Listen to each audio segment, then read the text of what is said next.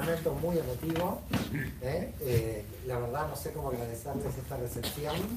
Eh, tengo que tratar de distanciarme de las emociones, porque si me pongo emocionado empiezo a llorar y digo, gracias, Fray Marcos, gracias a la familia aquí madrileña que me está acogiendo, a María aquí, María Jesús, con toda la familia. ¿Eh? que me tienen ahí en el altillo con el Shema Israel. Cuando yo llegué, la casa cristiana, esta es una casa cristiana muy bien, veo el Shema Israel ahí, que aquí me está pasando algo raro. Y después cuando empecé a investigar por internet lo que Fray Marcos habla, dije, pero yo pensé que era hereje. Ya me di cuenta que soy muy conservadora en lo de Todos los cristianos somos herejes del judaísmo. Sí, la verdad, eh, eh, yo me sentí hereje hasta que le escuché, Fray Marcos. Ahora ya no sé si soy muy conservadora, porque es impresionante el libre pensamiento que tiene este hombre. ¿eh? Así que le felicito, agradezco a todos que estén aquí, agradezco a muchos amigos que han venido de tan lejos, y muy emocionado por varios motivos. Para mí el primer motivo de emoción. Eh, no sé si ustedes han visto algo en mi biografía, pero yo desciendo de los judíos que fuimos expulsados de España en 1492. Eh, y mi familia viene de Toledo del siglo X. Por lo tanto, en realidad es que en realidad estoy en casa. Y por lo tanto, que me eh, acojan de este modo para mí es muy emocionante después de tantas generaciones de hablando ladino, judío español antiguo en mi familia. Así que les agradezco a todos esta recepción porque yo siento que he vuelto a mi patria. Eh, en segundo lugar, ya no como español, sino como judío, y ahí hablo ya como hermano de Jesús y pariente directo, llevo en mis venas orgullosamente la sangre de Jesús. Es decir, que todos los judíos del mundo tenemos que estar muy orgullosos de que el gran rabí de Galilea haya tenido esta prédica por otro gran rabí que fue Saulo de Tarso, porque sin Saulo de Tarso tampoco sé muy bien hasta dónde iba a llegar el mensaje. Así que la verdad, un gran rabino eh, utópico, como era Yoshua de Nazaret, con un gran gerente de marketing que fue Saulo de Tarso. Creo que entre los dos hicieron una campaña increíble de llevar al Dios de Israel a todos los pueblos, o a la gran mayoría de los pueblos. Eh, tengo una hora bueno, en principio tengo una hora, quizás me quede toda la noche. Fray Marcos me dijo que yo aquí me puedo quedar toda la noche. La gente cuando digo toda la noche me está mirando con, cara de pocos amigos. Hemos traído el bocadillo. ¿Quién ha traído el bocadillo? Para nosotros. Bueno, para vosotros sí de jamón. Yo hoy todavía estoy bajo la ley. Lo bueno es que los que están bajo la gracia pueden comer el bocadillo de jamón. Y lo malo de que los que estamos bajo la ley es que miramos con muchas ganas de cómo lo comen. Pero bueno. Eh, en principio tenemos que situarnos en Judea en el siglo I. Judea en el siglo I era realmente un polvorín de eh, judíos peleándose entre sí, de diferentes, eh, de diferentes grupos. Judea no tenía un poder central, sí el poder central era Jerusalén desde el punto de vista religioso, pero ya el templo de Jerusalén, el Sanedrín y los sacerdotes estaban muy corruptos porque estaban unidos a la política. No quiero hablar de corrupción política porque, bueno, pero dos mil años atrás había también corrupción política y la corrupción política que había en el Templo de Jerusalén era realmente muy grande, a cargo de los saduceos, que eran un grupo de judíos que controlaban todos los resortes del poder. Es decir, controlaban el Sanedrín. El Sanedrín en realidad no era la representación política del pueblo judío, era la representación más bien religiosa pero los saduceos controlaban el Sanedrín, eran aliados del Imperio Romano, por lo tanto los judíos saduceos, los más ricos de Israel, los más ricos de Judea, estaban totalmente metidos en los, negocios turbios con el Imperio Romano, controlaban entonces el Sanedrín, controlaban toda la estructura del poder militar, eran odiados por todo el pueblo judío.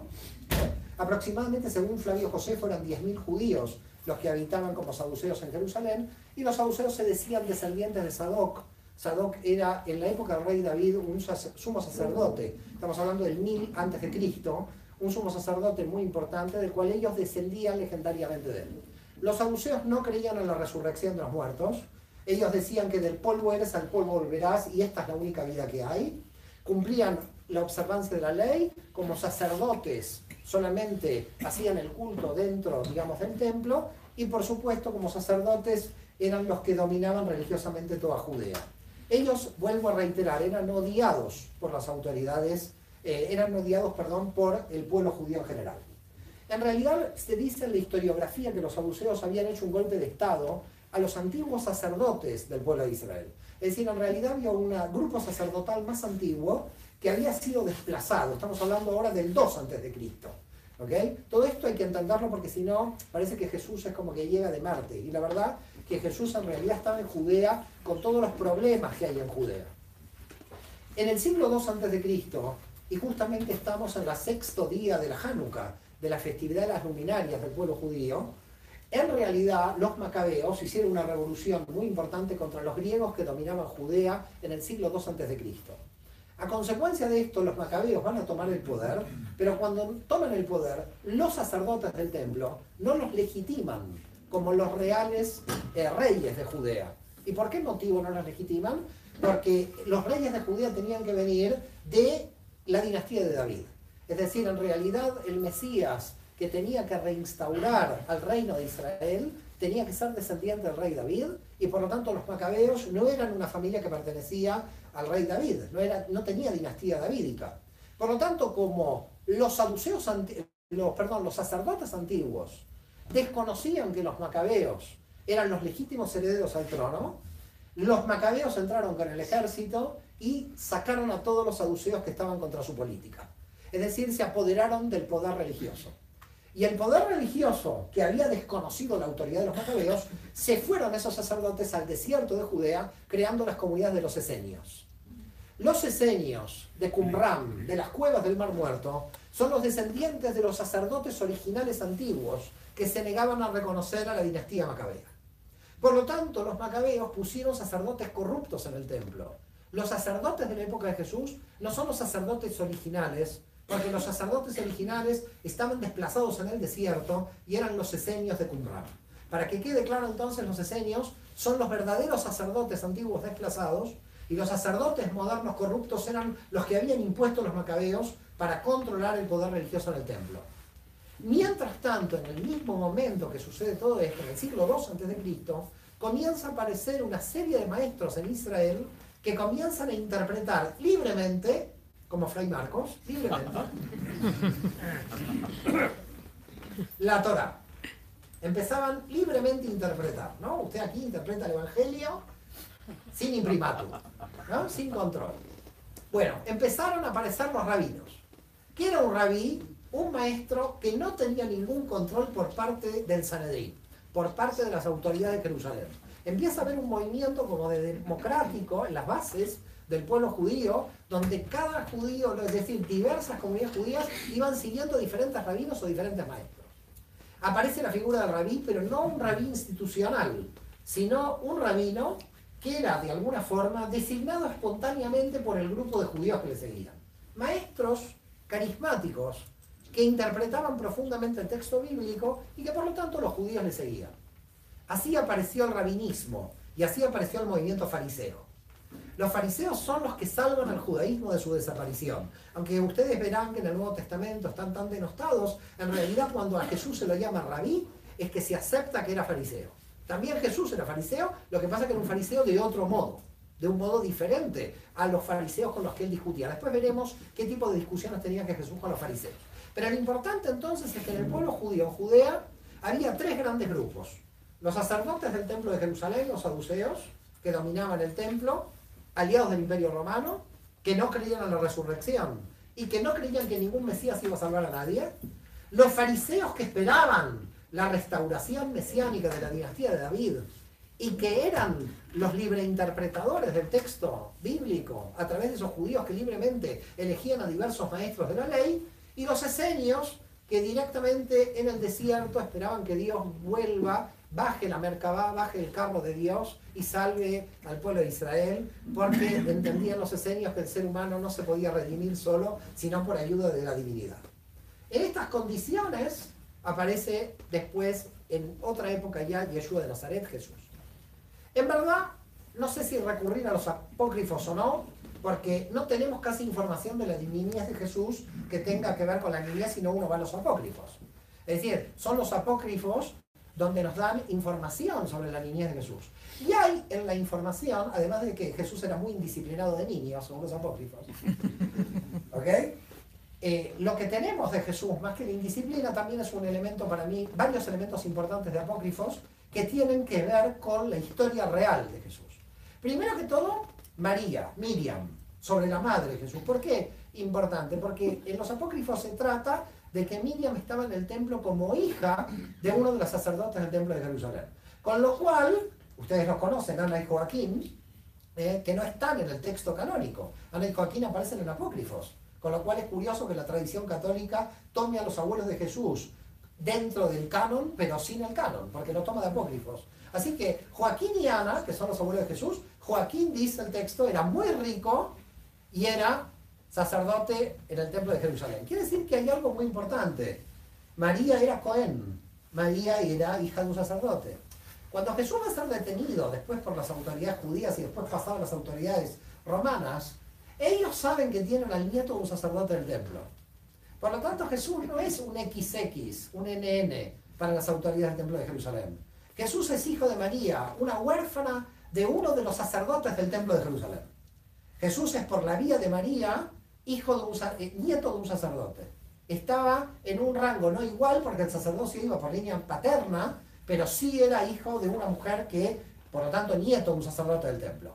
Esto es algo muy importante de determinar, porque también después vemos que Juan, a partir de Zacarías, ahí también hay otro sacerdote, ¿ok? Con el padre de Juan, con lo cual tenemos otro sacerdote más. Como se puede ver, el movimiento judeocristiano, como se va a llamar después, tenía muchos elementos en relación con el poder. Es decir, era gente que no era de clase baja, sino en cierto modo de clase media y clase media alta, en muchos casos. Lo importante aquí a destacar es que en el movimiento fariseo del siglo I, no todos pensaban del modo, exactamente del mismo modo. Había fariseos más duros y fariseos más blandos. Había fariseos, podríamos llamarlo hoy, más ortodoxos y fariseos mucho más flexibles. Ya en el siglo I estaban estas divisiones. Los más liberales y los más conservadores. Los fariseos más conservadores eran los que entendían que la ley había que aplicarla a rajatabla. Si esta es la ley, la ley está por encima de la vida de la persona. Entonces, por ejemplo, si alguien enfermaba el sábado, los fariseos de la línea dura decían, el médico no puede ir a curarlo. Porque si se muere el sábado, que se muera, hay que respetar el sábado. Estos eran los fariseos de la línea de Shammai. Los fariseos de la línea de Hillel, la línea flexible, decían, la ley no fue dada contra la vida, sino fue dada por la vida. Por lo tanto, la línea de Hillel dice, hay que enviar un médico para curar a la persona. No se viola el sábado por enviar un médico. Queda claro las dos posturas más duras y más flexibles. Voy a tomar otra postura. Ustedes saben que en el judaísmo existe el divorcio. El divorcio de términos religiosos. En verdad no empezó de manera tan bonita el divorcio en la ley de Moisés. El divorcio en la ley de Moisés empieza como repudio del hombre a la mujer. Empieza de manera muy machista dentro de la ley de Moisés. Luego, con la tradición, se equilibran los derechos de la mujer y entonces hay divorcio en el judaísmo ya desde siempre. Nunca hubo prohibición al divorcio, desde el punto de vista religioso. La línea de Shammai dice solamente el divorcio lo voy a permitir por adulterio. No hay otro caso. La línea de Hillel era más flexible, era como divorcio en cualquier caso. Es decir, la línea de Hillel pertenecía al área flexible. Tanto es así, espero que las mujeres que estén presentes no se molesten, porque lo dijo Hillel, lo que voy a decir, si tu mujer te cocina mal, te puedes divorciar, dice Lo dijo Iglel, yo aquí no tengo nada que hacer. Nada más me miren mal, esto fue hace dos mil años. Por eso cocinan bien. bueno, en consecuencia tenemos líneas liberales y líneas duras. Cuando vemos a Jesús que empieza a debatir con fariseos que le dicen, no puedes curar al enfermo el sábado, eran fariseos, pero de la línea dura. Pero él no era no fariseo, él era de la línea flexible, de la línea de Hillel. Entonces empiezan a aparecer rabinos que cogen temas de Hillel y temas de Shammai y van apareciendo como grupos intermedios. No todos los rabinos interpretaban duro, no todos los rabinos interpretaban liberal, había rabinos que interpretaban 70% liberal, 30% conservador. Había rabinos, entonces cada uno iba tomando de estos extremos. Por lo tanto, en el caso que nosotros encontramos del enfermo del sábado, cuando Jesús está curando un enfermo el sábado, que los fariseos van y le dicen, esto no se puede hacer el sábado, había fariseos que dicen, sí se puede hacer el sábado. A tal punto que hoy la tradición judía está con Jesús, que se puede curar el sábado. Cuando un cristiano lee hoy el Nuevo Testamento, parece ser que la imagen es, los judíos prohíben que el sábado haya, haya curación. No, el grupo de fariseos de la línea dura. Porque en la tradición judía ganó el grupo de fariseos de la línea blanda. Es decir, ganó el grupo de fariseos al que pertenecía Jesús. Por tanto, hoy en la tradición judía se acepta la teología de Jesús de curar a los enfermos el sábado. Para que puedan ver estos problemas que hay en representación de la globalidad, de alguna forma, de los judíos que aparecían en el Nuevo Testamento. No es la globalidad, eran diversos grupos que iban apareciendo. Lo importante de todo esto es que estas discusiones de Jesús con fariseos eran habituales entre los fariseos entre sí, todo que esto era la libre interpretación. Cuando un rabino se encontraba con otro rabino, debatían la mejor posición acerca de la interpretación de la ley. Por el adulterio hay que apedrearla. No, el que tiene, el que tiene pecado que tiene la primera piedra, perfecto. Pero después le dicen no peques más. Quiere decir que cuidado, ¿eh? Ahí. Porque si peca otra vez, no sé si le tira piedra. le perdonó la primera, ¿eh? Queda claro el debate que había en el pueblo judío entre los fariseos. Los reales enemigos del movimiento fariseo son los saduceos. ¿Y por qué motivo? Porque mientras un rabino estaba interpretando la ley, no había ningún problema. Pero cuando ese rabino decían, qué buen rabino que es este, puede ser un profeta de Israel, tampoco había problema. Porque podía ser Jesús, un profeta como Jeremías, como Isaías, no hay problema. Pero cuando un grupo de judíos decía, este rabino, además de ser un buen maestro, además de ser un buen profeta, puede ser el Mesías, empezó el problema. Porque cuando algún grupo judío designaba a su rabino o a su profeta, el Mesías, Roma empezaba a mirar con malos ojos el movimiento. Porque cuando era el Mesías, la posibilidad de una rebelión política contra Roma y por lo tanto un levantamiento del pueblo judío. Por tanto, cuando un rabino interpretaba lo que quisiera, en Judea lo dejaban interprete lo que quisiera. Cuando hacía milagros como profeta, que haga todos los milagros que quiera. Pero si este rabino profeta, un grupo de judíos decía, es el Mesías de Israel, ahí aparecía el Sanedrín, ahí aparecía la legión romanas y decían acá hay sedición y hay un problema político de rebelión. Ahí entraba en el terreno político. Por lo tanto, mientras estaba en Galilea haciendo sus discursos, haciendo sus debates, aparece otra judía que le sigue, Miriam de Magdala, que va a ser María Magdalena, no hablemos de ella porque en el, en el apócrifo le da un beso en la boca. Entonces, todo esto, y un rabino que se podía casar tranquilamente, así que podía tener pareja, todo esto en el mundo judío no es ninguna cosa de, oh, ¿qué pasa aquí? Junta mucha gente en Cafarnaúm, ¿ok? Junta mucha gente en Cafarnaúm, hay mucha gente que le sigue en Galilea, habla del reino de Dios, habla de todos los hombres somos iguales, va a llegar el Mesías, va a ver la paz universal. Muy bien. Mientras tanto, los celotes ultranacionalistas judíos dicen, este es un traidor, ¿qué paz universal? Nosotros estamos en lucha contra Roma. Alguien que hable de paz con Roma es un traidor. Por lo tanto, los celotes no veían muy bien un Mesías que hablara de paz, sino que indudablemente tenía que ser un Mesías que hable de guerra. algunos de los judíos que le seguían a Jesús de la primera hora creían realmente que iba a ser un Mesías militar. De hecho, se piensa que el principal discípulo, seguramente Yehudá o Judas, creía que realmente hasta el final de que él se iba a armar a una rebelión militar. Probablemente era el más fanático de los seguidores de Jesús de la primera hora. Y que después se desilusionó porque no hay rebelión militar. Ahora la pregunta es, ¿cómo podemos llegar a saber, con qué prueba, de que este grupo realmente soñaba no con el reino de paz y, y, el Cristo que nos va a traer luego Pablo, sino que realmente pensaba en términos de una posible rebelión militar, cuando en Hechos de los Apóstoles, capítulo primero, versículos 6 y 7, después de la resurrección de Jesús, aparece la única pregunta que se le hace a Jesús luego de resucitado.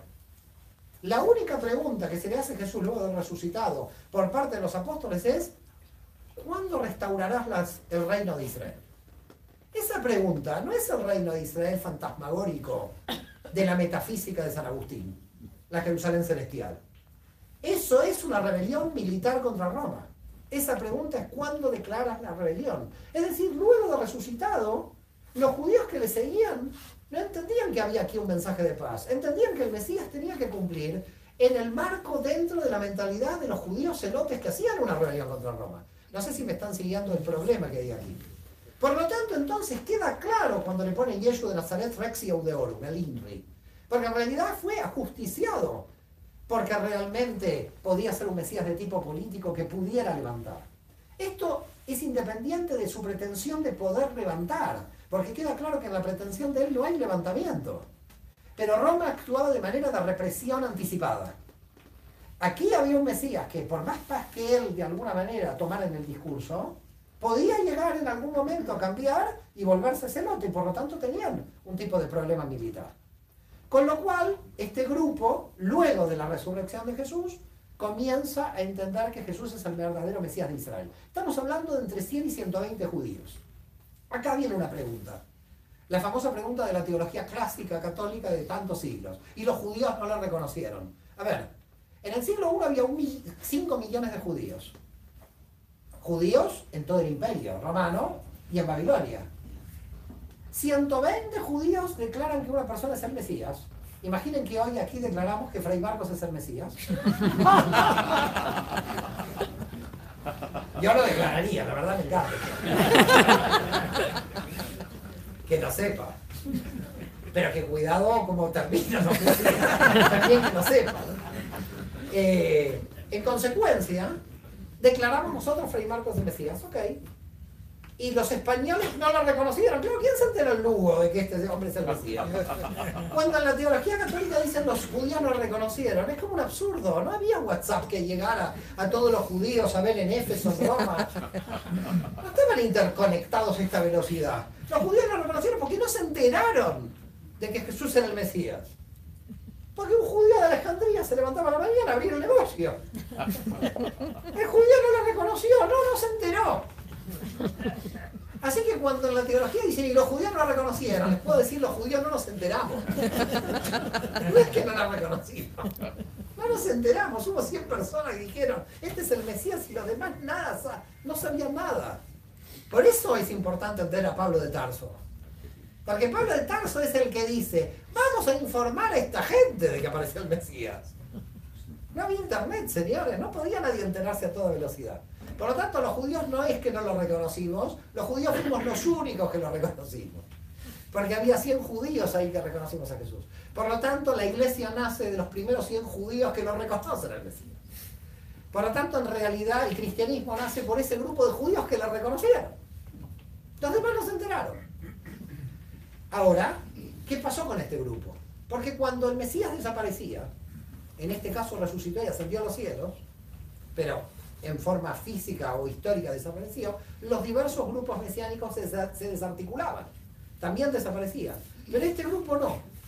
Este grupo empiezan muchos judíos a creer que Jesús resucitado sigue vivo. Por lo tanto, el Sanedrín dice no puede ser.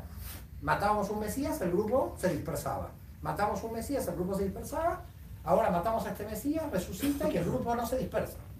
Entonces, ¿qué vamos a hacer para dispersar este grupo? Tenemos que hacer algo para ver cómo dispersamos este grupo. Al principio no eran tantos, pero dice el texto del Nuevo Testamento que Simón Barioná, ¿conocen quién era Simón Barioná? El judío San Pedro.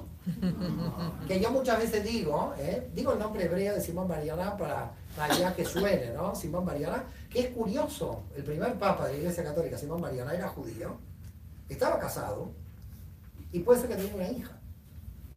Porque en Apócrifos aparece una hija que resucita a Jesús y en Canónicos aparece la suegra que resucita a Jesús. Conocen el chiste, por resucitar, por curar a la suegra lo niega tres veces. no conocen el chiste. Por curar a la suegra le niega tres veces. Por eso la negó. ¿Cómo, cómo, cómo curaste a la suegra? Bueno, en consecuencia, en consecuencia, dice el texto del Nuevo Testamento, y Simón Bariona convirtió 3.000. ¿Qué es convirtió 3.000? 3.000 judíos de Jerusalén. ¿Qué fueron? ¿Al Vaticano? No había Vaticano. ¿Se pusieron crucifijos? No se pusieron, nadie se ponía crucifijo. ¿Pidieron el bautismo católico? No había iglesia católica. ¿Qué hicieron? 3.000 judíos que dijeron creo en Jesús. Nada más siguieron siendo judíos. Al otro día se levantaron y el viernes iban a la sinagoga y seguían circuncidándose. Cuando en el Nuevo Testamento dicen y que se convirtieron, no es que pasaron a otra religión porque no había ninguna religión. Cuando en el Nuevo Testamento dice se convirtieron, eran judíos que dijeron Jesús es el Mesías. Nada más. Era la única diferencia. Quiere decir que si yo estoy en el siglo I y digo Jesús es el Mesías, yo ya pertenezco al grupo. Pero yo sigo con mi judaísmo. Voy a la sinagoga, hago todo lo que pertenece al mundo judío, porque todavía no hay cristianos. En realidad son judíos que creen en Jesús. Si los quieren llamar cristianos, me pueden llamar. Pero esa gente no sabía que estaba fundando una nueva religión. Esa gente creía que todo Israel iba a declarar a Jesús como el Mesías. Así que estaba dentro del mundo judío, lo que después vamos a llamar cristianismo. En el año 39 aparecen ya judíos griegos que se unen al movimiento. La pregunta es, ¿por qué aparecen estos judíos griegos? ¿Cómo, cómo aparecen judíos griegos en Jerusalén uniéndose al movimiento? Porque ustedes saben que hay tres festividades que se iban en peregrinación al templo de Jerusalén. Pesach, Shavuot y Sukkot. Pesach, Pentecostés y las cabañas. En estas tres festividades, los judíos de todo el mundo, por lo menos una vez por año, tenían que ir en alguna de estas tres fiestas a Jerusalén a orar y a rezar. Cuando venía judíos de Sirene, justo al de Sirene lo cogieron ahí para que coja la cruz. Simón de Sirene, venía de Libia, venían gente de Grecia, venían de todo el mundo. Los que venían de Grecia, estos algunos dijeron Jesús es el Mesías. Y esto permitió que el mensaje de que Jesús es el Mesías empiece a llegar a las comunidades judías de todo el mundo. Porque iban en peregrinación por las leyes judías a Jerusalén, algunos decían Jesús es el Mesías, volvían a su ciudad de origen y ahí empezaban a predicar de que llegó el Mesías pueden ver que las tres festividades de peregrinación pueden, van permitiendo que haya judíos que, sin creer en el Mesías Jesús, lleguen a Jerusalén, este grupo de alguna manera los capte, les diga Jesús es el Mesías, ellos se vuelven cristianos, si los queremos llamar de alguna manera, o judíos cristianos vuelven a su comunidad de origen y ahí empiezan a evangelizar, si se quiere, a otros judíos. Todo esto es judíos con judíos. Es decir, que nadie pensaba que el Mesías vino para todo el mundo, porque la redención era primero para Israel y luego para el resto de las naciones.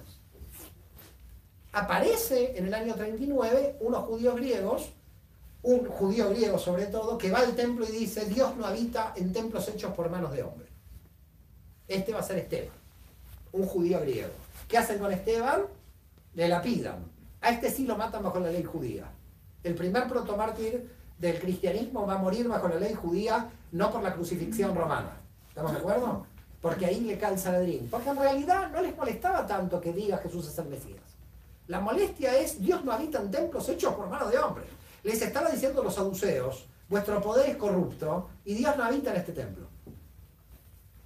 Por tanto, en el 39 muere Esteban y ahí aparece Saulo de Tarso, que misteriosamente tiene cartas por parte del Sanedrín para ir contra los judíos que creen en Jesús, y ustedes ya, creo que casi todos los que están aquí, calculo que conocen la historia. Que no sabemos de qué se cayó, pero que cuando se cayó y se levantó dijo, yo creo que Jesús es el Mesías. Tampoco pasa nada que un judío más crea que Jesús es el Mesías. Pero ¿qué judío? Porque este había sido alumno de Gamaliel en Jerusalén Habíamos hablado de las dos escuelas fariseas, recuerdan antes. La escuela de Hillel y la escuela de Shammai. La escuela dura de Shammai, la escuela de Hillel. Hillel tuvo un hijo que se llamó Simón ben Hillel y Simón tuvo un nieto que fue Gamaliel. Gamaliel, es decir, fue el nieto de Hillel, fue el profesor de San Pablo. Por lo tanto, Saulo de Tarso tenía un nivel que los primeros judíos que seguían a Jesús de Galilea, que la gran mayoría eran agricultores y campesinos, no tenían el nivel de Saulo de Tarso. Saulo de Tarso conoce la teología en un nivel muy profundo, domina la interpretación farisea en un nivel que nadie lo domina. El hecho de que esta estrella haya entrado dentro del movimiento era un elemento clave. Oye, oye, gracias, ¿eh? Gracias por el audio. Y para un poquito porque te vas a desgastar del todo. Pero vamos bien o vamos mal? genial. ¿Vamos genial? Tengo mi alter ego dominico, y yo la verdad, si resucita Santo Domingo de Guzmán, estamos perdidos. Usted y yo. Por las dudas se lo digo, yo les digo. Si Santo Domingo de Guzmán entra por aquí, a mí me queda más seguro. Usted tendría más miedo a Santo Tomás. Santo. Bueno, yo le tengo más miedo a San- Santo Domingo de Guzmán. Quizás me quedó un medio un miedo ancestral ahí. Bueno, volvemos. ¿Estamos de acuerdo? ¿Volvemos o no volvemos? ¿Saben dónde estamos? Saulo de Tarso. Es Saulo de Tarso. Saulo de Tarso, que misteriosamente, que es un fariseo, que estudia con Gamaliel, tiene cartas del Sanedrín. El Sanedrín estaba dominado por los saduceos. Ahí nadie entiende bien la historia de lo que pasó aquí. Cómo un fariseo está con cartas de un grupo de dominación saducea, porque los fariseos no eran, eh, no eran contrarios al movimiento de Jesús, porque el movimiento de Jesús estaba dentro del mundo fariseo. Por lo tanto, no había tanta contrariedad. Gamaliel, no sé si recuerdan, después va a defender a los apóstoles ante el Sanedrín, diciendo, si esta idea viene de los hombres será destruida, pero si viene de Dios no será destruida. Gamaliel va a defender a los apóstoles, con lo cual los fariseos tienen como mucha cercanía al grupo de los judíos que creen que Jesús es el Mesías. Pero los saduceos, ¿qué hace un fariseo a cargo de los saduceos? Hay una leyenda en el mundo judío que en el mundo cristiano no se conoce. Se las cuento. Pertenece más a la revista Hola, pero la tengo Se dice que Pablo de Tarso estaba enamorado de la hija de un sacerdote. Y que enamorado de la hija de un sacerdote se puso, se puso, al, se puso al servicio del Sanedrín. Pero que en camino hacia Damasco, antes de salir, la mujer lo dejó. Y por lo tanto, cuando pasó a creer Jesús es el Mesías, fue en contra de lo que el Sanedrín le dijo por ese problema amoroso. Digo, una tradición que no está escrita en ningún lado, que viene por tradición en la tradición judía. No la van a encontrar en ningún lado escrita. Por lo tanto, no hay forma de cotejar. Pero que sepáis que para la tradición judía hay un problema de enamoramiento frustrado por parte de Saulo de Tarso. Saulo de Tarso entonces llega a Damasco. Lo que nos interesa no es el amor de Saulo, sino que cuando llegó a Damasco dijo Jesús es el Mesías de Israel. ¿Cuántas sinagogas había en Damasco en el siglo I? Ahora no queda ninguna. En el siglo I había 32 sinagogas. Claro, porque era una ciudad muy cercana al- a Judea, Galilea, y por lo tanto las comunidades judías que rodeaban Judea y Galilea eran muy grandes. La de Alejandría, 300, 400 mil judíos. 32 sinagogas en Damasco y 100 mil judíos en Chipre. Las comunidades judías que rodeaban a la Tierra Santa eran muy grandes. Justamente porque era la primera migración que habían hecho cuando estaban saliendo por razones comerciales los judíos por todo el imperio romano. Empieza a predicar, Jesús es el Mesías de Israel. ¿Qué pasa ahí? Muy simple. Judíos que creen, judíos que no creen. Final, San Pablo se va corriendo de ahí porque le van a coger. Los judíos que no creen tienen miedo de que alguien lo mate. Ananías, un judío, lo ayuda. Todo esto está en Hechos de los Apóstoles. Se va a Tarso. Vuelve a su ciudad natal y aparece otro judío que le viene a buscar. Yosef Barnabás el Levita. Ustedes lo conocen como San Bernabé.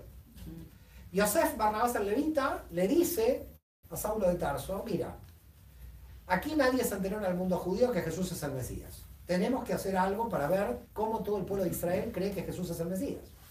Bueno, te propongo, dice Yosef Barnabás el Levita, que yo siendo judío de Chipre, vayamos a Chipre y comencemos a todas las comunidades judías de Chipre a informar que llegó Jesús el Mesías de Israel. Muy bien, eso es lo que ustedes tienen como el primer viaje de San Pablo, que en realidad está mal titulado porque creo que fue el primer viaje de Bernabé y que lo llevó a Pablo. Pero no importa, lo conocemos como el primer viaje de Pablo a Chipre entre los años 39 y 42. Recuerden que ya dejamos varios años la desaparición de Jesús de escena. Recuerden que para todos los historiadores Jesús murió entre el 7 y el 8 de abril del año 30 de nuestra era. Y recuerden que Jesús nació el 6 antes de Cristo.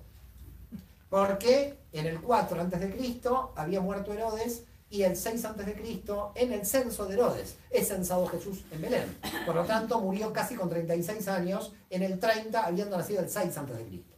Más o menos estas son las fechas. Entre el 39 y el 42, Yosef Barnabás el Levita y Saulo de Tarso van sinagoga por sinagoga diciendo Jesús es el Mesías de Israel. Jesús es el Mesías de Israel, Jesús es el Mesías de Israel. Muchos judíos se unen, muchos judíos no se unen. Se van dividiendo las sinagogas. Pero Saulo de Tarso ve algo en las sinagogas que dice, yo lo tengo que solucionar. Y la solución de Saulo de Tarso dio como resultado que todos ustedes estén aquí esta noche. Saulo de Tarso dijo, aquí hay un problema en las sinagogas. Hay un problema en las sinagogas como lo que está sucediendo en las sinagogas.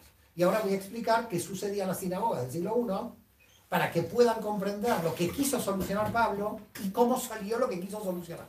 Así que hay tres cuestiones. ¿Qué dio Saulo de Tarso? Imaginemos que Saulo de Tarso entra y esto es una sinagoga del siglo I. Las sinagogas del siglo I, a diferencia de las sinagogas del siglo IV en adelante, no solamente recibían judíos, recibían a todos los gentiles que se querían convertir. Luego no lo pudieron hacer porque cuando la iglesia tomó el poder en el imperio romano, se les prohibió al judaísmo realizar la judaización.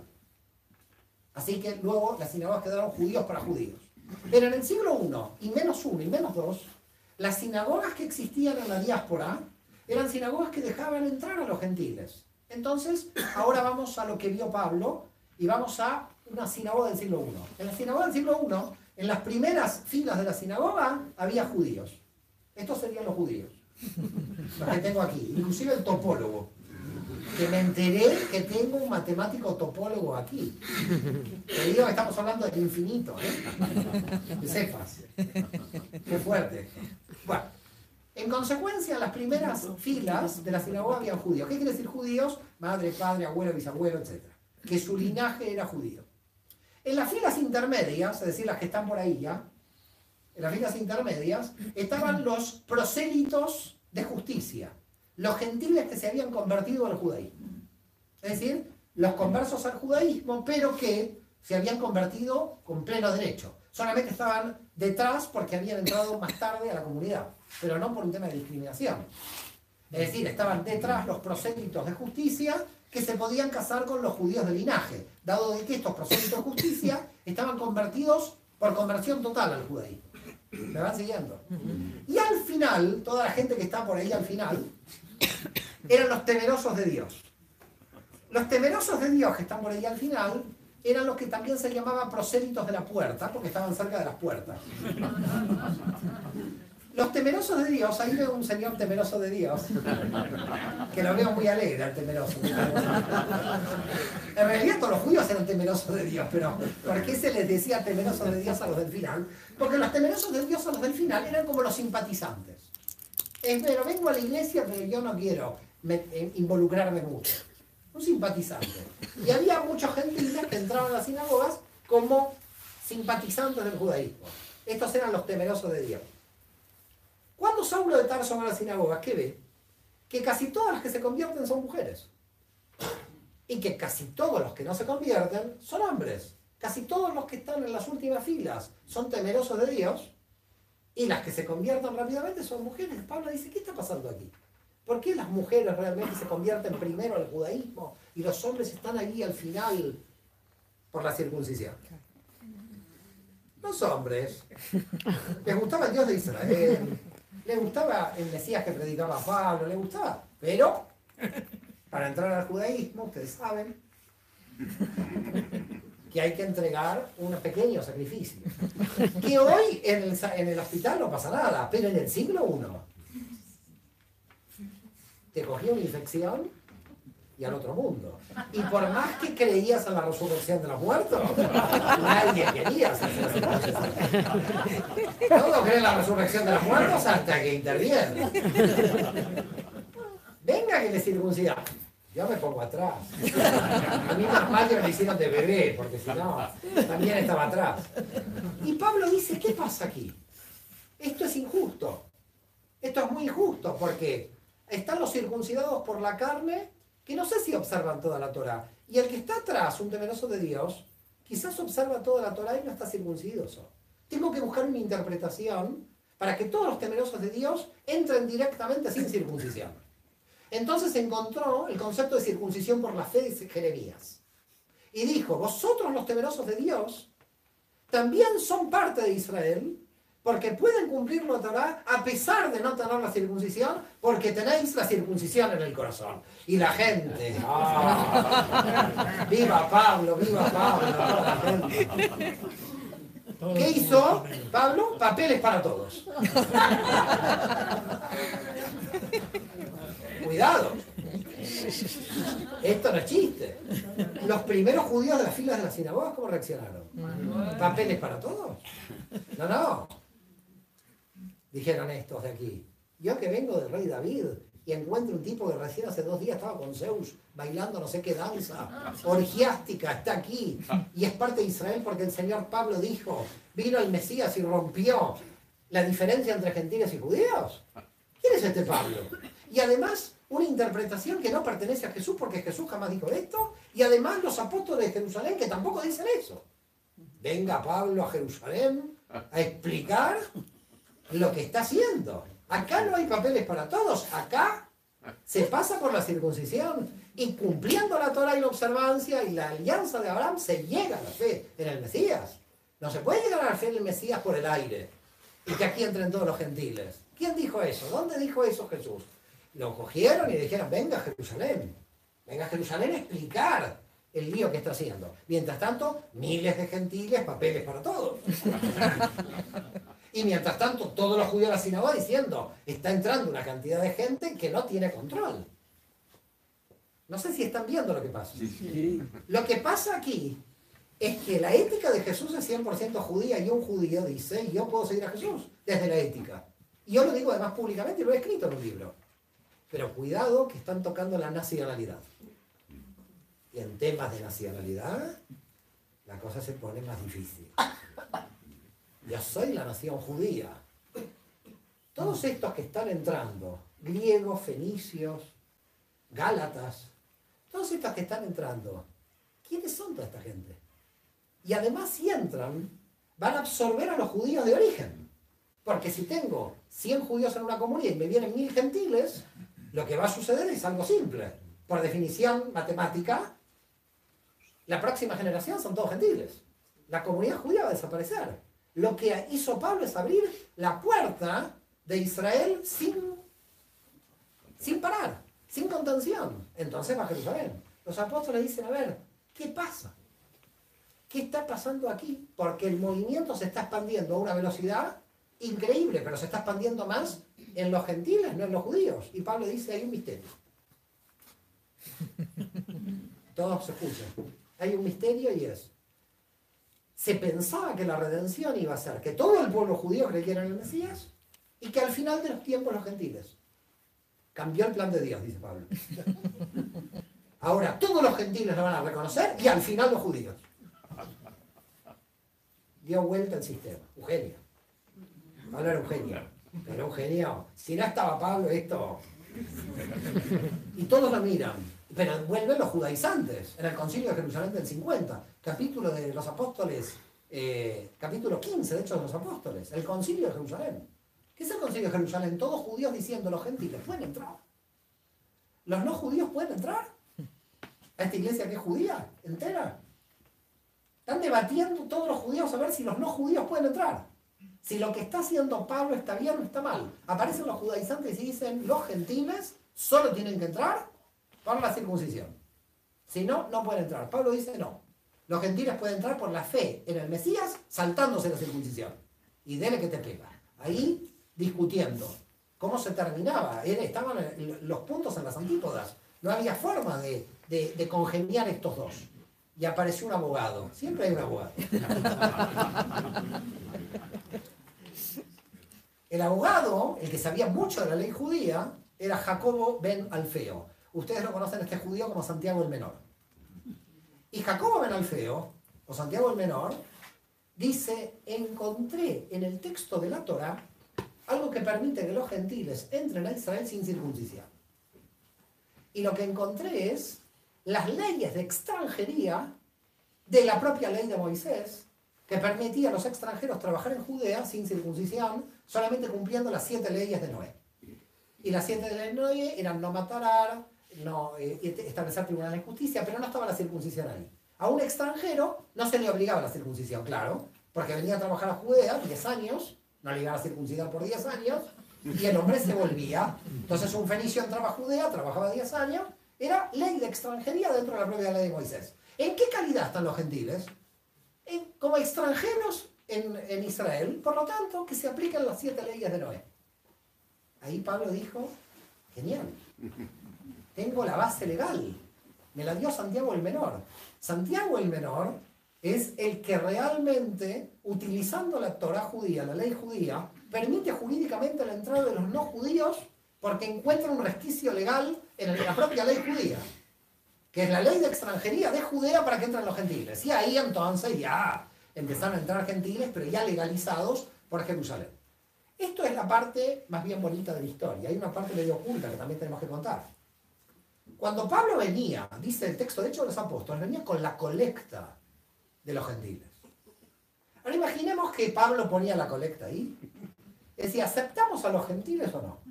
Me parece que no. Bueno. Ah, cuidado que hay un punto aquí que nos estamos perdiendo. Cada vez si había más gentiles, había más recaudación en el movimiento.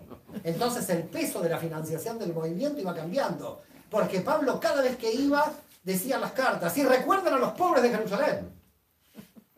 En todas las cartas, recuerden a los pobres de Jerusalén. Y la gente, uy, pobres los pobres de Jerusalén. Esto indudablemente marcó también un punto de apoyo fuerte a la postura de que había que hacer algo con los gentiles para hacerlos ingresar al movimiento. Porque indudablemente Pablo tenía esto. Pablo tenía entonces el apoyo económico de los gentiles, tenía la real intención de que estos gentiles, de las sinagogas, no los gentiles que estaban en la calle. Pablo no evangeliza a los gentiles de ahí. Pablo lo que hace es darles estatus jurídico, legal, a los gentiles que estaban dentro de las sinagogas. Después se interpretó para salir de las sinagogas. Pero en principio estaban dentro de las sinagogas. Y en el 50 entonces todo el movimiento se empieza a llenar de gentiles no judíos. En el año 62 hay una gran crisis en Judea, porque estaban buscando al Mesías que se revele finalmente contra Roma y termine toda esta historia. Con lo cual había como permanentes conatos de rebelión, movimientos de rebelión en Judea contra el imperio romano. Ya estamos terminando, ¿eh? Para la gente que está pensando cuándo termina esto.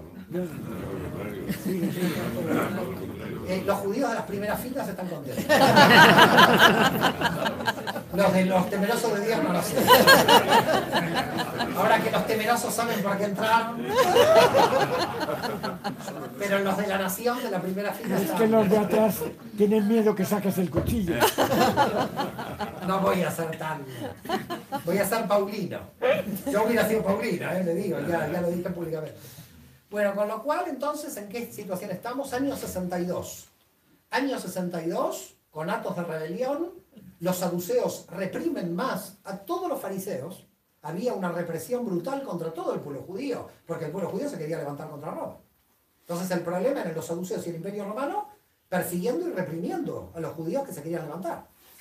Y en esa represión mata un batanero a Jacobo ben Alfeo, a Santiago el Menor. ¿Okay? Lo tiran del pináculo del templo y cuando cae luego le pegan. No muere por cristiano, este muere porque es parte del movimiento fariseo. De hecho, en el Talmud, en la tradición oral hebrea, aparece Jacobo ben Alfeo como Jacob el Sadik, el justo. Es decir, Santiago el Menor aparece en la tradición judía como un hombre judío justo, del judaísmo. Por lo tanto, siguen los conatos de rebelión, pero en el 62, muerto eh, Santiago el Menor, el que toma como jefe del grupo es Simeón, San Simeón. No sé si lo conocerán, pero San Simeón era primo de Jesús. Y por lo tanto, como primo de Jesús, también judío, decide, con toda la comunidad de judíos que creen en Jesús de Jerusalén, cruzar a Transjordania. Porque dice, se viene una rebelión judía y aquí vamos a morir todos. Con lo cual esto es una locura. Veo que los celotes ya están tomando toda la rebelión, Roma va a reprimir y entonces ¿qué vamos a hacer? Y él salva a estos judíos que creen en Jesús cruzando a Transjordania. Transjordania se llamó con los ingleses. ¿eh? era Nabatea en la época del Imperio Romano. Cruzaron hacia la zona de Nabatea, la actual Jordania. Y así se salvaron los judíos que creían en Jesús en Jerusalén. Pero la matriz de Jerusalén perdió contacto con sus filiales a partir de la guerra judía que se produce en el 66. Con lo cual, del 62 en adelante, ya no había centro religioso de los judíos que creían en Jesús. Todas las comunidades iban ya por libre. Éfeso iba por libre, Todas las comunidades paulinas iban todas por libre porque habían perdido el contacto con Jerusalén, que habían pasado los judíos que creían en Jesús hacia Nabatea. Se había perdido la jerarquía, se había perdido el contacto. Y esa pérdida de contacto dio lugar a que todo el movimiento diaspórico que había creado Saulo de Tarso se, hubiera, hacía más fuerte, porque no tenía control de ninguna jerarquía de Jerusalén. En el 66 comienza la rebelión judía contra Roma. Comienza por un tema económico, Gesius Florus, el procurador, el que era Poncio Pilatos, pero de esta época, Gesius Florus entró con las tropas romanas, las legiones, al templo de Jerusalén y dijo, ¿qué es esto? El tesoro del templo. Ustedes saben que en el templo se juntaba el tesoro del 10% de todas las ganancias de los judíos de todo el mundo, el diezmo. Y dijo, esto es de Roma. ¿Esto es de Roma? Todo el mundo judío fue contra las legiones que salieron velozmente eh, frente a Siria. Y fue una guerra terrible, 500.000 judíos muertos, varias legiones romanas destrozadas, duró del 66 al 70, cuatro años de guerra. En esos cuatro años de guerra termina la guerra en el 70 con la destrucción del templo de Jerusalén. Y con la destrucción del templo de Jerusalén, muchos judíos de todo el mundo dicen, recordemos que alguien dijo de esta piedra no quedará piedra sobre piedra. Entonces muchos judíos más se convirtieron, dicen Jesús es el Mesías, porque indudablemente ya había profetizado la caída del templo. Vuelta San Simeón a Jerusalén a reconstruir la comunidad judía que cree en Jesús de los que estaban en Nabatea, y en ese momento asume Vespasiano como eh, emperador de Roma desde el 69 al 79, y muere Vespasiano. Vespasiano es el que empieza la guerra contra Judea, pero finalmente la termina Tito, su hijo, porque Vespasiano en el 69 es elegido emperador. Por lo tanto, Vespasiano es elegido emperador, Tito sigue la guerra contra Judea, Tito entra en el templo, destruye el templo, y Tito luego va a ser emperador. Tito va a ser emperador del 79 al 81. Muere Tito en el 81 y va a ser emperador su hermano Domiciano. ¿Por qué cuento estos emperadores? Por lo que va a pasar con Domiciano. Domiciano hermano menor de Tito, hijo menor de Vespasiano, de la familia de la aristocracia romana de los Flavios. Va a ser emperador del 81 al 96, pero van a pasar dos cosas importantísimas en este, en este gobierno imperial. Domiciano le llega información que los sobrinos nietos de Jesús están en Galilea y le llega información que estos sobrinos nietos quieren declarar una rebelión mesiánica contra Roma. Y detiene a dos sobrinos nietos de Jesús de Galilea, que en el año 92 se los lleva a Roma y los pobres eran campesinos que no tenían nada que ver, solamente que eran sobrinos nietos de Jesús, y le dice, ¿ustedes quieren hacer una rebelión contra Roma? No, de ninguna manera. Nosotros queremos seguir cultivando allí lo que estamos cultivando. Por lo tanto, dice Domiciano, los dejo que se vuelvan, porque no constituyen problema. 60 años después de la muerte de Jesús, Roma está cogiendo a los sobrinos nietos porque teme que de la familia de Jesús apareciera una rebelión militar. Nueva argumento por qué murió Jesús 60 años antes, para que Domiciano los llame. Y ahora viene otra situación interesante en la propio gobierno de Domiciano, porque se entera Domiciano que Flavio Clemente y Flavia Domitila, Flavio Clemente era primo de Domiciano, se había convertido. Entonces dice, mi primo se convirtió a qué? y llama Flavio Clemente a Flavia Domitila, su, eh, su esposa, y a sus hijos, que eran hijos menores. Y le dice a su primo Flavio Clemente, ¿usted en qué cree? Creo en el Dios de Israel y en su Mesías Yoshua de Nazaret. Le dice Flavio Clemente. Un primo de emperador ya se había convertido hasta donde había llegado el movimiento en el siglo I. Es decir, no estamos hablando del siglo IV, se había, estaba llegando a la aristocracia. El emperador dijo, no puede ser derrotamos a Judea. Y este hombre se convierte al Dios de Israel y a su Mesías Jesús. ¿Qué hizo? Lo crucificó al primo. No quiero tener primos así. crucificó al primo, a Flavia Domitila la mandó como prostituta a las legiones y a los dos hijos los envió como adoptados a dos familias diferentes. Destrozó la familia. Ahora viene lo más interesante de esta historia más allá de la tragedia. La familia de Flavia Clemente, Flavio, de Flavio Clemente, Flavia Domitila y sus hijos están en vuestro santoral católico. Son santos de la Iglesia Católica. Pero lo interesante es que en la historia judía son santos del pueblo de Israel. Tenemos una familia de cuatro santos que compartimos. Porque todavía en el siglo I no se sabía quién es esta gente, si eran judíos o cristianos. Flavio Clemente, Flavia Domitila y sus hijos murieron creyendo en el Dios de Israel, por lo tanto en el judaísmo los aceptan como judíos. Se convirtieron en judaísmo. Pero al creer que Jesús es el Mesías, luego el cristianismo los declara cristianos y están en el santoral. Por lo tanto, a fines del siglo I tenemos los mismos mártires. Los que ustedes tienen el santoral están en, están en nuestra historia religiosa como muertos por judíos y ustedes los tienen muertos por cristianos. En el siglo I todavía la diferencia religiosa no era clara. Los judíos, algunos que creían en Jesús, se seguían sintiendo judíos y los gentiles creían estar entrando en el judaísmo solamente que estaban entrando en un grupo dentro del judaísmo. Por lo tanto, vamos a hacer una síntesis del siglo I y en los próximos cinco minutos termino con el siglo II y si quieren hacemos preguntas. ¿Cómo, ¿Quiénes eran los jefes de la iglesia en el siglo I? San Simeón, obispo de Jerusalén desde el 62 hasta el 107, vivió 120 años. No sé cómo hizo en el siglo I. Debería no haber polución, calculo. Y ahora entre los químicos y la polución morimos partido. Con lo cual, San Simeón, primo de Jesús, obispo de Jerusalén. Por supuesto, judío siendo primo de Jesús. San Timoteo, obispo de Éfeso. Discípulo de Pablo, que en capítulo 16 de Hechos Apóstoles, Pablo dice, ¿de quién eres? Hijo de madre judía. Te circuncido. Pablo sí lo circuncidaba al que era hijo de madre judía. Por lo tanto, Pablo era Moel, era circuncidador. Cuando, no era, cuando era gentil no entraba en la ley, pero cuando era hijo de madre judía él aplicaba la ley. Por tanto, Timoteo, que se había convertido al judaísmo porque el propio Pablo lo hizo judío, como dice Hechos de los Apóstoles, como obispo de Éfeso. Y luego como cuarto papa, que pobre no sabía que era papa, pero bueno, cuarto papa en el orden de sucesión romana, San Clemente Romano. San Clemente Romano que nosotros los conocemos como Clemente ben Yehudá, hijo de Judá. Es decir, el cuarto papa en el orden de sucesión romana, hijo de un padre judío y madre gentil. Medio judío, el cuarto papa, que es San Clemente. Tengo una historia muy bonita con San Clemente, que la cuento rápidamente porque la prelatura del Opus Dei me había invitado a Roma y me llevaron a Roma a visitarla. Y le digo, yo quiero orar en hebreo a San Clemente. ¿El hebreo a San Clemente por qué? Porque es judío, no sabían y los mandé a las catacumbas. Y entonces fueron a buscar los folletos y se enteraron, ahí uy, era judío, Clemente Romano. ahí se dieron cuenta que Clemente Romano, yo les tuve que avisar ahí. Que me atendieron muy bien, ¿eh? Con lo cual, la cuestión es, y el cuarto, que me está faltando, está escribiendo el Apocalipsis San Juan. San Juan el Evangelista, señores, el jovencito, que tenía 14 años o 13, no tenía barba. En la época de Jesús, lo vemos escribiendo el Evangelio de Apocalipsis, fines del siglo I, los cuatro principales dirigentes de la iglesia cristiana del siglo I, los cuatro judíos. Simón, Timoteo, Clemente, hijo de Judá, y San Juan. Pero entonces, ¿cómo se dividió el cristianismo? ¿Qué pasó aquí?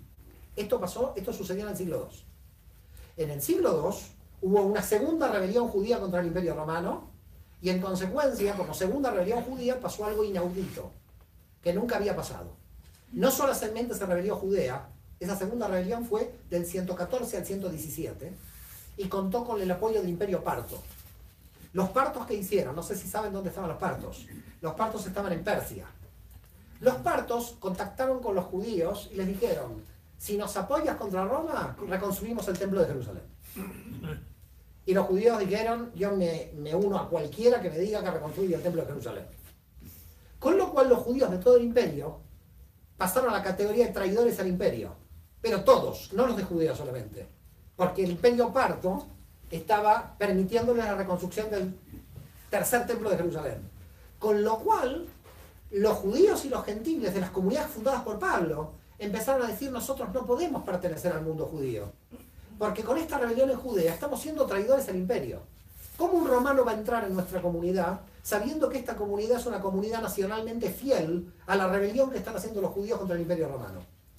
Por lo tanto, las comunidades en el 120, 130, comienzan a pensar, las comunidades fundadas por Pablo, Pablo llenas casi todos ya de gentiles, con pocos judíos, porque había pasado mucho tiempo, de empezar a pensar de que ellos tenían que tener una identidad diferenciada de estas comunidades judías. Porque primero, que eran todos gentiles, que ya no respetaban la observancia de la ley, creían en un Mesías judío, creían en la Biblia judía, leían la Biblia judía, pero que había que hacer algo para que los romanos no interpretaran que ellos pertenecían a una nación que se estaba rebelando contra el imperio. El cristianismo le dio al mundo, al Dios judío, al Mesías judío, las escrituras judías, pero desnacionalizó la religión judía y la internacionalizó. Y al internacionalizarla, permitió que todos los judíos llegara vía internacional a lo que después van a ustedes llamar el cristianismo. Muchas gracias a todos.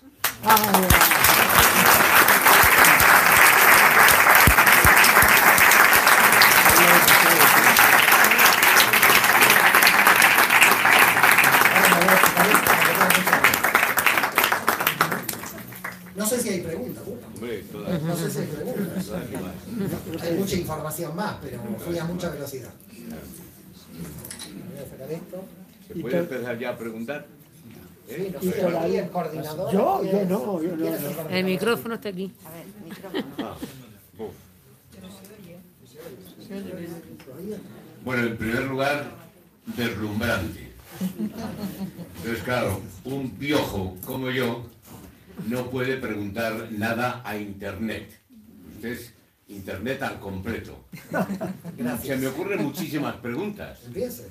Bueno, en primer lugar, admiro su conocimiento eh, de la teología católica y de la escriturística, vamos a decir, católica. Pero sí que me gustaría que usted me indicara cómo ve usted el mundo católico en general, no el mundo católico Fray Marcos, que es la excepción. ¿Cómo, ¿Cómo interpreta usted? Y segunda pregunta, meramente para comenzar, porque si luego no hay preguntas, le pregunto más. Todo esto que usted nos ha sintetizado maravillosamente, a una gran velocidad, es cierto, pero se le sigue muy bien. Mm, ¿Lo pone usted en confrontación con los grandes catedráticos del Angelicum de Roma, de la Gregoriana, etcétera, etcétera? ¿Y qué le dicen? Bueno, usted será mi Simón de Sirene, el que me levante la cruz. mi vía cruz y tengo aquí a Simón de Sirene que me va a ayudar. Porque si respondo a esto. A ver, eh, ¿cómo yo veo el mundo católico? Primero, el mundo católico es muy grande. Con lo cual, ¿cómo veo el mundo católico?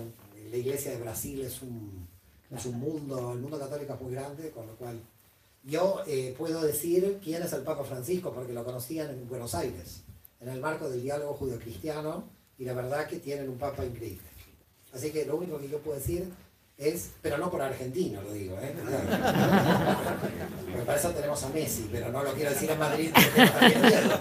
Tengo miedo de todo, y aquí de los dominicos, de, hablar de Messi. Y la verdad, me estoy, me estoy sumando enemigos para que arriba. Menos en vísperas de domingo. Ay Dios, no, no, y, y cuidado, que gana River el domingo. que nadie sea de boca porque ahí sí vamos a tener graves problemas. Sea, hay católico judío, no pasa nada, pero cuidado si uno de boca. Eh, ahora, eh, ¿cómo veo el mundo católico? Yo creo que eh, el mundo católico tiene un gran tema, un, un gran problema. Si gira mucho a lo conservador, pierde muchísima cantidad de gente. Si gira mucho a lo revolucionario, también. Por lo tanto, no sé cómo va a seguir el mundo católico, porque yo creo que lo que le pasa al mundo católico le pasa a todo el mundo religioso en general. Lo que está viviendo el mundo católico lo está viviendo el mundo judío igual. Mm. El mundo judío está teniendo una ortodoxia cada vez más fuerte y más grande, pero muchos judíos laicos que se van. Entonces, ¿qué va a pasar? No sé, pero yo creo que lo que le está pasando al mundo católico no está fuera del contexto religioso general. Si usted me, diga, de alguna manera, si el análisis continúa, creo que va a ser la mística, la espiritualidad, el único terreno donde los laicos de alguna manera van a tomar fuerza y las estructuras eh, religiosas que nosotros conocemos hoy, en menos de un siglo no las vamos a ver más. No sé cómo va a ser en el mundo católico, yo le digo, lo veo claramente en el mundo judío. En el mundo judío lo que se ve, por ejemplo, para que tengan una idea, es muchísimos laicos estudiando Cábala, estudiando mística judía. Lo digo porque soy eh, profesor de Cábala en Barcelona y hay muchísima cantidad. Y cuidado, no laicos judíos, laicos laicos, de todo, cristianos, búsqueda de espiritualidad. Yo creo que hay hoy una búsqueda de espiritualidad donde las confesiones religiosas tradicionales no han dado respuesta. Esto es lo que yo pienso. Y entonces los que controlan las religiones tradicionales son los más fanáticos. Con lo cual quedan los más fanáticos porque los moderados se retiran y los moderados se retiran a la espiritualidad. Entonces, el mundo moderado religioso y el mundo laico van camino de la espiritualidad. Y el mundo religioso tradicional va a ir quedando muy sectario con el tiempo, pero peligroso. Peligroso porque en realidad plantea la confrontación, lo vemos en el caso del Islam, ¿no? Eh, que, que, estamos esperando dónde va a estar el Islam moderado, porque en algún momento tiene que aparecer. No puede haber 1.400 millones de personas en un plan muy radical. Así que en realidad el mundo del futuro yo lo veo complicado en el sentido de que estos grupos son grupos que atentan o, se resisten a la modernidad, los ortodoxos, pero de alguna manera eh, venden en el mercado de que son los verdaderos custodios de la verdad religiosa. Y a mí cuando alguien viene en representación de la verdad empiezo a temblar. En cambio, en el mundo espiritual, sea la mística cristiana, por ejemplo, que están trabajando muy bien los carmelitas, sea la mística judía por la cábala y sea el sufismo, yo creo que si el mundo toma el camino espiritual va a ser un camino de unión. Pero las instituciones religiosas tradicionales se van a resistir a este camino. Como se han resistido a lo largo de la historia. La historia siempre fue eh, movimientos espirituales en la periferia. Jesús no podía eh, desarrollarse en Jerusalén, se desarrolla en Galilea, se desarrolla en la periferia. Siempre usted ve que la periferia, el movimiento, empieza primero y después las instituciones lo tienen que reconocer. Ahora, esas instituciones yo no veo que lo reconozcan a ese tipo de movimientos, sino que se encierran más. Entonces hay una situación como muy extraña, eh, por ejemplo, para un papa en la Iglesia Católica. Si un papa se vuelve muy conservador, pierde muchísima gente y si se vuelve muy, muy liberal o revolucionario también. Entonces yo creo que es muy difícil eh, dirigir una iglesia que para mí está dividida, realmente. Es decir, en realidad la iglesia católica son dos iglesias, no hay una. Pero vuelvo a reiterar, lo que yo veo en la iglesia católica, con todo respeto, lo veo también en el mundo judío. ¿eh? Es decir, veo gente muy fundamentalista y fanática en el mundo religioso y gente muy espiritual en el mundo laico. Yo creo que el mundo laico va a dar una gran sorpresa, porque el mundo laico no es no espiritual. No estoy hablando del laicismo radical, estoy hablando del laico espiritual. Todo hombre es espiritual.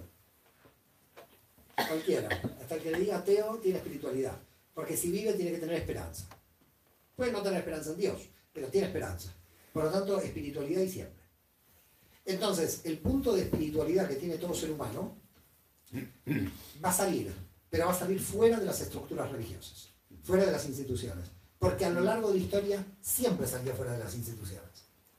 No sé si quedó claro. Él. Ha quedado muy claro y si me permite hacer un comentario añadido, algunos, no voy a ser portador de nadie porque yo soy neófito en esa comunidad. Em, por tanto, no quiero decir que lo que yo voy a comentar ahora lo haya sacado de aquí. Eh, yo hasta hace unos años creía ingenuamente en la encarnación de Dios, en Jesús. Ahora creo que Jesús es el divinizado. Es decir, en vez de crear, creer en Dios encarnado, creo en el hombre divinizado. En ese sentido, si luego usted no tiene otra pregunta por ahí, le preguntaría, ¿para usted Jesús de Nazaret puede ser un modelo de vida? ¿Fue para usted la persona de la que conocemos que ha estado más cerca de Dios? Más cerca de y me falta lo de los historiadores católicos de la guerra. Yo me quedo ya toda la noche con este hombre. No sé si hay gente que quiere preguntar. Él quiere sacar el bocadillo, me dice. Eh, a ver, estoy en un auditorio cristiano y un cristiano tiene que sentir que Jesús tiene que estar cerca de Dios, si no estamos perdidos, si no esto no es un auditorio cristiano. El, natural. El mundo judío cree que todos tenemos una vinculación cercana con Dios. Todos, sin distinción. Por eso se dice en el mundo judío, tú puedes ser del nivel de Moisés. Es decir, cada uno de nosotros tiene el potencial de acercarse a la divinidad. Por tanto, yo creo que ya le, respondí. Para nosotros somos todos iguales ante Dios, imagen y semejanza, y no hay superioridad ni inferioridad. Eso no implica que si yo hubiera estado en el siglo I hubiera seguido a Jesús, pero no sé si como Mesías, sino como un rabino muy fiel a la Torah. Y eso no lo digo públicamente, lo escribo, porque en el judaísmo de Jesús lo digo, eh, digamos, escrito. Es decir, para mí, a diferencia de Neusner, que es un historiador que debatió con Benedicto XVI, Neusner dice, si yo hubiera estado en el siglo I, no hubiera seguido a Jesús, porque Jesús rompe con la halajá, rompe con la jurisprudencia judía, y rompe con el marco de la identidad nacional. Yo no veo que en ningún momento Jesús rompiera con la identidad nacional, ni rompiera con lo que dice Neusner, que en paz descanse Neusner, que murió hace poco. Yo, a diferencia de él, creo que cualquier judío hubiera podido seguir a Jesús. yo todo, leo todo el, el Evangelio y es la Torah en estado puro. Es más, yo después de terminar de investigar a Jesús, yo me he vuelto más judío. No sé si se entiende. Sí, yo en realidad, para mí, sí fue un gran intérprete de la Torah. Un gran intérprete de la Torah, un gran rabino de la Torah, un gran profeta. Entrar el tema mesiánico es lo que nos divide hace dos mil años. Pero como yo no creo en ningún Mesías que va a llegar, sino que va a llegar una era mesiánica, entonces conmigo lo tienen bien, porque no van a discutir nada. Bien. No sé cómo moderamos, hay preguntas ahí atrás, y las... Bueno, eh, principio, eh. Y lo veo, lo veo normal a usted todavía. Después de haber leído ese libro, veo que hay gente que anda caminando ahí por Madrid muy rara. Y, bueno, precisamente por el mero hecho de que soy un cristiano místico, pues me gusta mucho la Kabbalah. ¿eh? Bueno, eh, que quería hacerle un par de, preguntas. La primera, eh, porque cuando se escribió la Kabbalah, según dicen, fue pues, por la Edad Media y además aquí, aquí, aquí en España. ¿eh? Sí. Aquí, en España.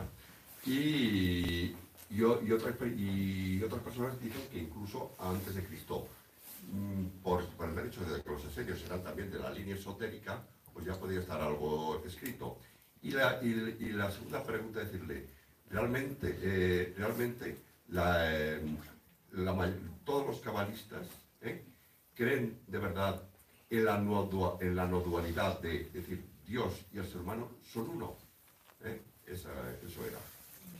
Eh, bueno, en primer lugar, eh, la historia de la cábala es casi imposible de la cronología. Ahí están los libros de Gershom Scholem, pero realmente saber cuándo nació no. Lo que sí le puedo decir, y le puedo inclusive pasar el correo electrónico de mi amigo, el doctor Adolfo Reutemann, curador y director del Museo de los Rollos del Mar Muerto en Israel, es el que está en contacto con los rollos de los esenios de Qumran.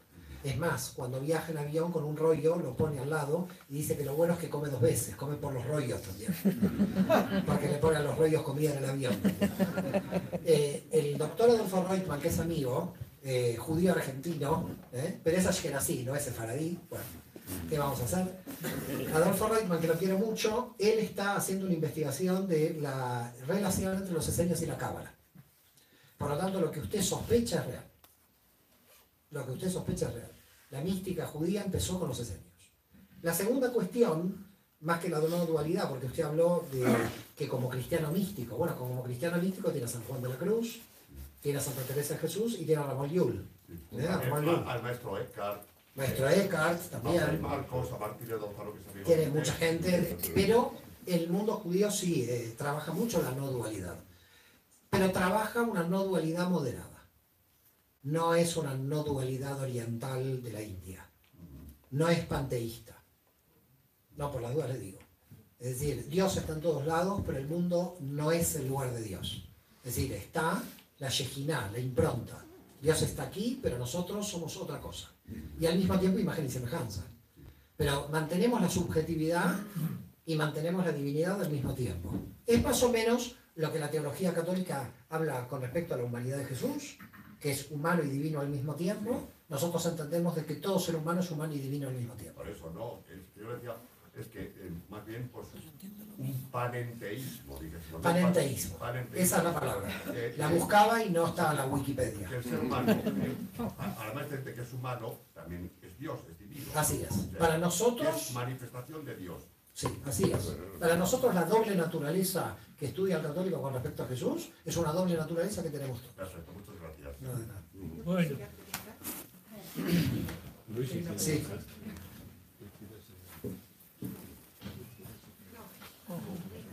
Hablaré alto. Hablo desde mi ignorancia, eh, perdón, por lo que voy a preguntar. Vale.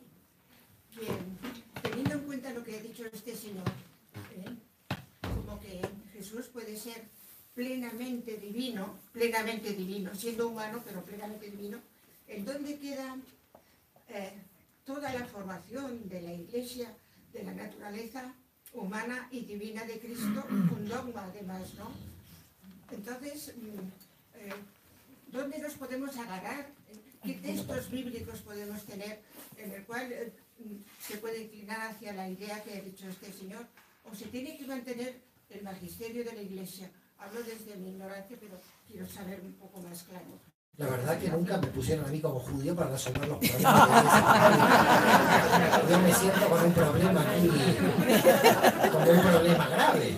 La verdad, con todo el corazón le digo que me está poniendo un problema de la teología católica para que yo la resuelva. Mire, yo soy un simple profesor de mística cristiana de Barcelona que intenta hacer las cosas más o menos bien en la vida, no me sale todo bien, pero usted está queriendo que yo resuelva la teología de dos mil años de concilios donde grandes cabezas de la iglesia han debatido. La verdad que yo le digo, no sé, con toda la humildad del mundo, no sé cómo resolver. Aquí está Fray Marcos, que probablemente la resuelva.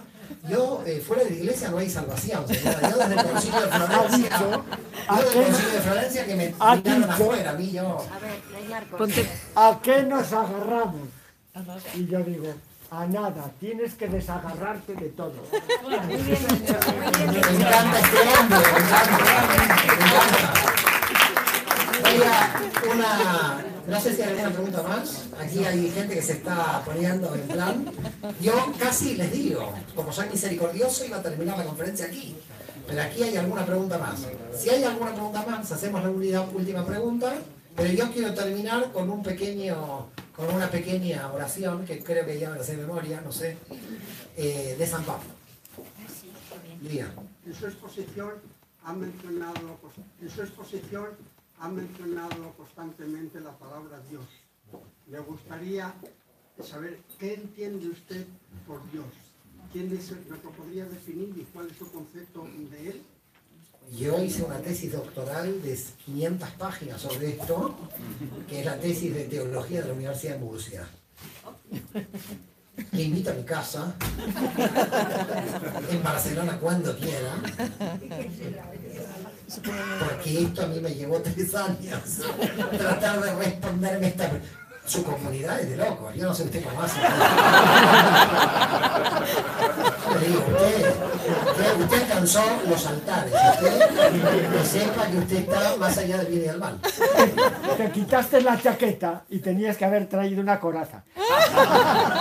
Con los dominicos lo sospeché, pero dije, no, parece gente buena. La verdad, le soy sincero, responder en serio, que si la respondo rápido es un desastre. Si a esta pregunta yo la respondo rápidamente, realmente es un desastre. Porque es mucho el material que hay para definir. Y tampoco quiero salir Dios es amor, porque el problema es que Dios es todo, también el mal. Dios no es amor, Dios to- es todo. Entonces, definir esto lleva mucho tiempo, pero yo realmente le invito a Barcelona, a mi casa, ¿eh? a no ser que usted me invite a Madrid, entonces vengo, eh, y podemos hablar. Pero Dios es un tema muy complicado, la naturaleza de Dios en el texto bíblico, los nombres de Dios en el texto bíblico. Hoy a la mañana di cuatro horas de un seminario del nombre de Dios en Espacio Ronda. Imagínese el problema que presenta explicar lo que usted plantea. No, yo le Está publicada la tesis. Está publicada la tesis. de Ese anciano barbudo, etcétera, y que anda por ahí. ¿Está en alguna parte o realmente ese Dios no existe? No, el anciano barbudo está, está en el texto de Ezequiel, pero nosotros no creemos en eso, ahora creemos en el infinito. Pero en algún momento creíamos en el barbudo, porque era el dios de la Merkabah que se llevó a Elías al cielo. Le gusta el barbudo a usted, está contento. él, que- él quería que el barbudo lo llevara. No es argentino el barbudo, así que tranquilo. ¿Es que Dios ha rechazado a su pueblo? Romanos 9.1. ¿Es que Dios ha rechazado a su pueblo? De ninguna manera. Porque yo también soy israelita del linaje de Abraham, de la tribu de Benjamín, San Pablo. Gracias a todos. Vicente,